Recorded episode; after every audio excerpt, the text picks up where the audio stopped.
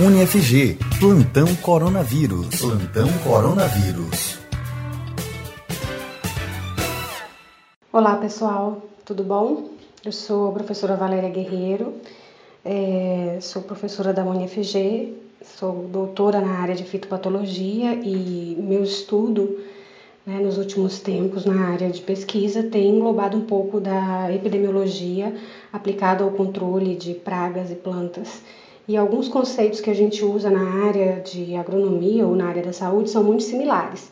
Ultimamente a gente tem ouvido muito falar sobre essa questão da quarentena e algumas abordagens né, de como trabalhar essa quarentena é, visando uh, o controle desse vírus né, que está se alastrando por toda a população mundial. E hoje eu vou falar um pouquinho para vocês sobre essa questão do isolamento vertical né? E porque há muita, muitas controvérsias voltadas para essa ideia, né? Se discutir, por exemplo, uma estratégia baseada apenas em resguardar os mais suscetíveis ao coronavírus e uma vez que isso pode levar a alguns efeitos catastróficos, seja na questão de saúde pública ou na própria economia.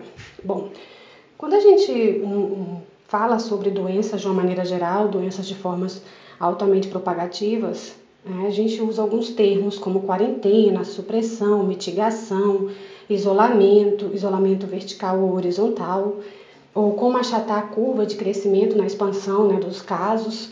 No caso do coronavírus, tem sido extremamente é, exponencial e aí se discute muito como achatar essa curva com dados epidemiológicos. E é óbvio que você já deve ter ouvido muito a respeito desses termos nos últimos dias e então é preciso a gente abordar de forma clara quais são esses conceitos e qual é a abordagem prática no nosso dia a dia. Bom, é, sim, existe um, uma ameaça né, de um novo vírus que está rondando toda a população mundial e boa parte, óbvio, dessa população, é, por meio de, seu, de seus poderes políticos, adotou uh, estratégias de restrição de contato social entre os seus cidadãos. Esse ponto, na realidade, é bem fácil de explicar, porque é avaliado num critério de onde um, se um sujeito está infectado e ele fica em casa, reclusado, uh, sem interagir com os outros, ele não passa o vírus né, da doença, no caso da Covid-19, para os demais. Por outro lado, quem está saudável e permanece fechado em celular não corre o risco de pegar a doença de uma pessoa que possa, porventura, estar circulando nas ruas. E aí, uh, nesse aspecto, a gente precisa discutir qual é o X da questão aí, né? É justamente nesse processo que uh, começa a complicar. Porque se as pessoas não trabalham, como é que, elas, como é que a economia fica? Né? E as empresas, como vão obter o dinheiro para pagar seus funcionários? É legítimo o medo das consequências de uma recessão global. Afinal, a gente pode pensar pelo lado do desemprego, do aumento da pobreza, que também pode se concretizar e levar a sérios impactos na saúde.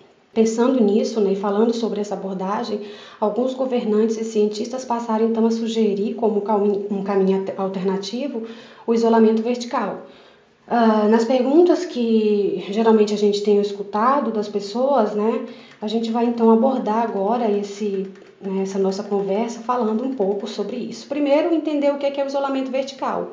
Bom, a ideia do, do isolamento vertical é relativamente simples, né? Em vez de mandar todo mundo para casa, fechar escolas, empresas, é, isolar essas pessoas de uma maneira geral, Uh, o isolamento vertical sugere, então, que apenas pessoas mais vulneráveis ao vírus sejam isoladas. Pelo que se sabe até agora, a taxa de complicações e mortes é bem maior em alguns grupos, entre eles os indivíduos acima de 60 anos, os portadores de diabetes, hipertensão, doenças cardíacas e até doenças pulmonares. Bom, ao menos em tese, né, isso permitiria que os mais jovens voltassem aos estudos e ao trabalho, fazendo girar de certa forma a economia. Uh, seguindo essa linha né, de raciocínio, as companhias então manteriam o seu ritmo de trabalho e as empresas continuariam a consumir de, eh, com certa normalidade, mantendo né, o equilíbrio de mercado em termos de demanda e oferta, que é o que a gente discute muito né, em termos econômicos nos últimos dias. Há um outro argumento que a gente precisa abordar também, que é em relação aos indivíduos de 20, 30, 40 e 50 anos ou um pouco mais que saem de casa. invariavelmente essas, essas pessoas, esses indivíduos se infectariam com coronavírus. Como uh, não fazem parte do grupo de risco, não teriam grandes consequências à saúde e ficariam protegidos. Em longo prazo, isso criaria uma imunidade de rebanho, né, que a gente usa muito na área agronômica, na agropecuária, para evitar novos surtos e epidemias e provocar, uh, levar né, ao aumento da disseminação desse agente infeccioso. A proposta, então, tem ganhado grande força após né, o, o presidente americano, Donald Trump, dizer né, recentemente que os Estados Unidos mudariam o, atual regime, que é, em breve, e não esperariam os três ou quatro meses de fechamento geral, e isso iria ficar mais restrito. A fala então dele acabou ganhando ressonância aqui no Brasil, né? O presidente, o nosso presidente Jair Bolsonaro também declarou, agora recentemente, no dia 25 de março, que o isolamento vertical deveria ser o caminho uh, que a gente deveria adotar aqui no Brasil. Bom, esse isolamento vertical foi testado em algum lugar? De fato, ele teve algum resultado positivo? Até certo ponto, ele foi sim. Nas primeiras semanas de março, o governo do Reino Unido e da Holanda tomaram poucas ações para combater o coronavírus, né? E de acordo com uma reportagem que saiu agora esses dias na Science, o primeiro-ministro da Holanda, Mark Rutte, ele rejeitou né, fechar o país completamente e optou por um contágio controlado da sua população. Bom, essa mesma diretriz aconteceu na, na Inglaterra, né, onde a rainha Elizabeth II também né, resolveu que deixaria os, que os mais jovens se infectassem e protegessem a parcela mais vulnerável da população. Mas tudo mudou a partir do dia 16 de março com a publicação de um estudo que foi bem uh, inovador e assustou o mundo todo é, sobre essa questão né, de, que esses países acabaram voltando atrás sobre o isolamento vertical. Bom, um, um time né, da, do Imperial College de Londres na Inglaterra, publicou uma pesquisa vasta mostrando qual o impacto das medidas não farmacológicas para reduzir essa mortalidade pelo, pela Covid, né? E aí o trabalho, de certa forma, avaliou diferentes cenários e as consequências que eles teriam, tanto no Reino Unido quanto nos Estados Unidos. Bom, existem na realidade duas estratégias que foram avaliadas nesse estudo. Primeiro, o método chamado mitigação, que é focar em frear, porém não necessariamente parar a circulação do vírus que protege aqueles que estão sob maior risco e, de certa forma, uh, né, se assemelha ao isolamento vertical que os próprios ingleses, por exemplo, vinham praticando. E um outro termo que eles também estudaram lá e avaliaram no estudo foi a questão da supressão, tentar reverter esse crescimento no, do número de casos, reduzindo o máximo possível o contágio social de todos os habitantes. E o isolamento geral praticado em partes né, que é aplicado na China e em outros países do mundo todo. É, e o que, que esses resultados, a partir desse estudo, mostraram? Bem, mesmo num cenário com pico de casos reduzido, seria necessário o dobro de leitos, por exemplo, de UTI, para suprir essa demanda de pacientes em estado crítico no Reino Unido. Seriam milhares de mortes nesses dois países, né, que estão entre os maiores ricos, os mais ricos e poderosos do planeta. E de certa maneira isso aconteceu para valer na Itália, como a gente também tem observado nos, nos noticiários. Os governantes demoraram a tomar essas medidas de proteger a população. E quando se deram conta, o número de infectados já era assustador. Não haviam hospitais ou aparelhos para atender a demanda Consequentemente, né, teve um pico aí de mais de 81 mil casos, com mais de 8 mil mortes né, neste país europeu. E aí, quais seriam os principais problemas do isolamento vertical, então? Bom, em primeiro lugar, é difícil isolar apenas algumas pessoas. Pensa na realidade dos idosos que moram com os filhos e os próprios netos. Se os mais jovens voltarem das escolas e do trabalho e tiverem contato com alguém infectado com coronavírus, vão trazer a doença ou o agente causal da doença para dentro da sua casa. E aí vai complicar, né, pensar no isolamento social completo diante da realidade da nossa sociedade, onde os idosos dividem espaços, né, com os, os mais jovens. E olha que o buraco, na realidade, quando a gente está falando desse processo, é muito mais grave, é muito mais embaixo. De acordo com um estudo da Sociedade Brasileira de Diabetes, por exemplo, 14 milhões de brasileiros são diabéticos, só para a gente ter ideia. E metade deles nunca fez um diagnóstico, ou seja, nem sabe que tem a doença. O Ministério da Saúde então calcula que a cada quatro pessoas que moram uh, em nosso país têm hipertensão arterial. Dados da própria OMS, da Organização Mundial de Saúde, revelam então que até 20% do nosso, dos nossos conterrâneos né, aqui no Brasil sofrem com asma e 10% vivem com a doença pulmonar obstrutiva crônica, que é outro problema, né, outro agravante de pessoas propensas né, a, terem a doença e terem reflexos graves da Covid. Bom, o que, a gente pode resumir disso tudo? São milhões de pessoas, de indivíduos que fazem parte do grupo de risco da Covid e muitos abaixo da faixa etária dos 60 anos, que é o que pede né, o isolamento vertical. E mais assustador ainda é que vários deles sequer foram diagnosticados ou vivem com a doença nas sombras, ou seja, não, não são tratados. E aí como é que fica a saúde dessas pessoas, né? Como vão se isolar com a exigência de voltar aos postos de trabalho sem nem saber que são vulneráveis? Bom, os defensores do isolamento vertical também se baseiam nos numerosos né, é, casos da Coreia do Sul, país que obteve ótimo resultado no combate ao novo coronavírus, onde no dia 26 de março foi publicado um, dados né, de 9.241 casos com apenas 131 mortes. Há um argumento de que a mortalidade da, do, da doença nesse país asiático ficou em torno de apenas 1%, o que justificaria nas, na, medidas mais suaves, como é o caso né, da adoção do isolamento vertical. Bom, mas a questão é que a Coreia do Sul adotou também outras ações mais eficazes, entre elas, fazer teste massivo na população. Desse modo, eles conseguiram detectar até os casos mais leves e isolar essas pessoas para que elas não passassem a doença para outros indivíduos. O drama é que o mundo não tem capacidade de realizar tantos exames assim, como foi o caso da Coreia do Sul. Não existe nem material nem dinheiro para disponibilizar esse serviço em larga escala. E o Brasil, mesmo só, utiliza testes nos pacientes mais graves que estão internados. E muitos, né, estima-se que muitas das pessoas que estão tendo ou estão até indo a óbito estão sendo, não, não estão sendo diagnosticadas né, com a, a, a Covid.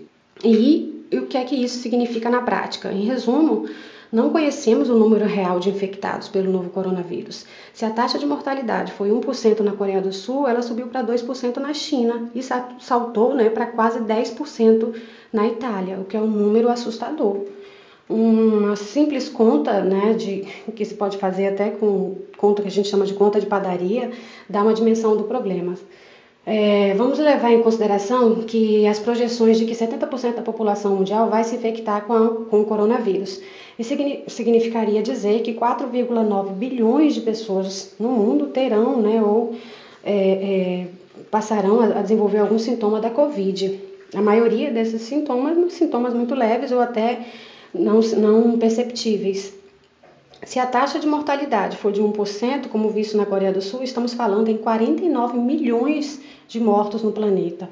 Esse número, na realidade, se aproxima muito ao que aconteceu com a gripe espanhola em 1918, né? Que foi um, um grande problema devastador naquela época. Bom, então qual o caminho a ser seguido, já que, visto né, que vários estudos têm apontado que o isolamento vertical pode não ser eficiente? Na verdade, ninguém sabe, né? a gente não tem uma noção clara disso. Mas o que tem que ser mostrado mais efetivo é que o isolamento mais abrangente, escolas, universidades fechadas, empresas em regime de home office, quando possível, claro, serviços essenciais abertos, como supermercado e farmácias, essa seria a estratégia que deveria estar em vigor em boa parte do mundo, com diferentes níveis de rigor, é claro, para cada situação é, do, de, de, de cultura, enfim, de hábitos. Na Singapura, por exemplo, cidadãos que saírem às ruas sem uma boa justificativa tomam multa, só para a gente ter ideia de como alguns países têm adotado essas medidas mitigadoras. É claro que eventualmente as pessoas precisarão deixar suas casas para né, tocar a vida, mas quando isso é feito aos poucos, a demanda de atendimento e internação no sistema de saúde fica bem menor e é muito mais sustentável né, você avaliar o processo dessa forma. E é o que os especialistas chamam de achatar a curva. Né? Em vez de todo mundo ter, ir a um, numa única semana ao pronto-socorro, as medidas de isolamento social seguiriam em barra, o que permite que a população se infecte com o coronavírus num ritmo mais lento, a ponto de garantir, inclusive, tratamentos né, adequados, como acesso aos leitos de UTI e aparelhos respiradores. Bom, um exemplo né, que a gente é, observou foi na, no, no, centro, né, no epicentro da doença na China, onde tudo começou, é claro. Após três meses de quarentena total, as autoridades começaram a ensaiar a volta à normalidade. E, e é o tempo que isso geralmente vai ser feito e que vai fazer toda a diferença em todas as outras regiões. Um estudo da Escola de Higiene de Medicina Tropical de Londres, que foi publicado na The Lancet, uma revista muito renomada, mostra que o isolamento feito no epicentro lá na China foi revogado no final de março e um novo pico do, de casos de Covid-19 vai acontecer por lá em agosto de 2020, né? Eles estão prevendo isso. Se esperar até abril para promover essa liberação, o aumento dos casos ocorrerá por volta de outubro, o que significa mais tempo para se preparar e aguentar a segunda onda dessa tormenta, né, que, dessa doença. Outras atitudes essenciais para para superar essa crise são as construções de hospitais de campanha, como aconteceu na China, a realização de testes em massa, como aconteceu na Coreia do Sul, ou o fechamento de fronteiras, né, antes de os primeiros casos aparecerem. É, o Panamá, por exemplo, tomou essa decisão logo no início, o que atrasou um pouco a chegada da doença por lá. Hoje são conhecidos apenas 558 casos e 8 mortes apenas naquele país. E assim, como é que fica a economia no meio disso tudo? Bom, não tem uma escapatória. A recessão ela é algo que vai acontecer nesse, no meio desse processo. Né? Ela já está sendo calculada, inclusive, pela maioria dos economistas. Uh, de outros, em alguns outros países, por exemplo, o Brasil zerou a expectativa de crescimento né, o do PIB para 2020 e a tendência é que tenhamos queda nesse índice que mede a totalidade da riqueza da nossa nação.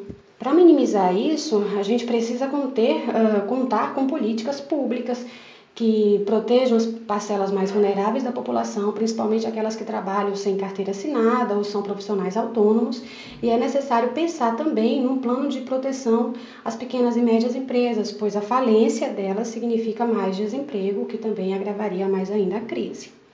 Nos Estados Unidos, os políticos estão costurando um pacote de estímulo à economia que totaliza em torno de 2 trilhões de dólares. E a proposta deles, então, é assegurar é, por um certo período, né, em torno de três a quatro meses, a economia. Parece muito? Não sei. Né? Se o governo deixar a coisa rolar solta uh, e um grande número de americanos morrer, a perda de dinheiro superaria inclusive esse investimento que pode chegar a ser 20 vezes mais. Né? Seriam dezenas de trilhões de, de dólares perdidos para o coronavírus. Sobre o impacto econômico que o fechamento do comércio das empresas pode provocar, um outro estudo que foi publicado agora recentemente ajuda a ilustrar a situação. Né? Um, ele foi assinado né, por alguns especialistas do Instituto de Tecnologia de Massachusetts, do MIT, nos Estados Unidos, e esse trabalho analisa é, como a gripe espanhola em 1918 impactou a economia de diversos municípios americanos. A conclusão é, que eles chegaram é bem clara, né? Eles descobriram que cidades que fizeram intervenções com rapidez e de forma agressiva como medidas de isolamento total e não apenas vertical da população, elas não tiveram tanta performance, a performance não foi tão pior, né? E voltaram até a crescer mais rápido do que quando a pandemia chegou ao fim. Ah, no caso, eles estavam avaliando a gripe espanhola. E essas medidas não farmacológicas né, não apenas diminuem a mortalidade, como também mitigam as consequências financeiras e que são bastante adversas provocadas por essa pandemia. E o Brasil, como é que fica nessa situação? Bom, a respeito de declarações e pronunciamentos que existem, né, são vários posicionamentos, e aqui no Brasil o posicionamento mais forte pelo governo federal tem sido isolamento vertical, é, embora né, tenha um, um certo contraste com o que os representantes do Ministério da Saúde vêm falando, é preciso então abordar que algumas cidades ou estados precisarão fazer quarentena total, enquanto que outros locais esse tipo de estratégia já não seria tanto né, necessário ser colocado em prática. Certos estados vão se adiantar, né, como, lançando decretos de fechamento de escolas e comércios, que pode ser não essencial, que é o, o caso de São Paulo, por exemplo, do Rio de Janeiro. Uh, mas não há previsão para as medidas mais rígidas, como a proibição da circulação na, de pessoas nas ruas ou até multas né, para quem for pego andando por aí. E como nós devemos agir? Bom, para evitar qualquer risco desnecessário, o ideal é ficar em casa sim, se você tem essa possibilidade, claro. sair apenas em quando necessário e, é claro, seguir as orientações que são das secretarias de saúde que o município tem, né, os seus municípios, seus locais de residência têm emitidos. Essa seria a forma mais eficiente. Bom, eu espero que vocês tenham entendido um pouquinho sobre essa questão do isolamento vertical e o impacto que a gente tem disso, né, vendo o que seria mais eficiente e espero que tão em breve a gente saia dessa, né, para que a gente continue nossa vida normal com o mínimo de impacto negativo possível. Um abraço a todos.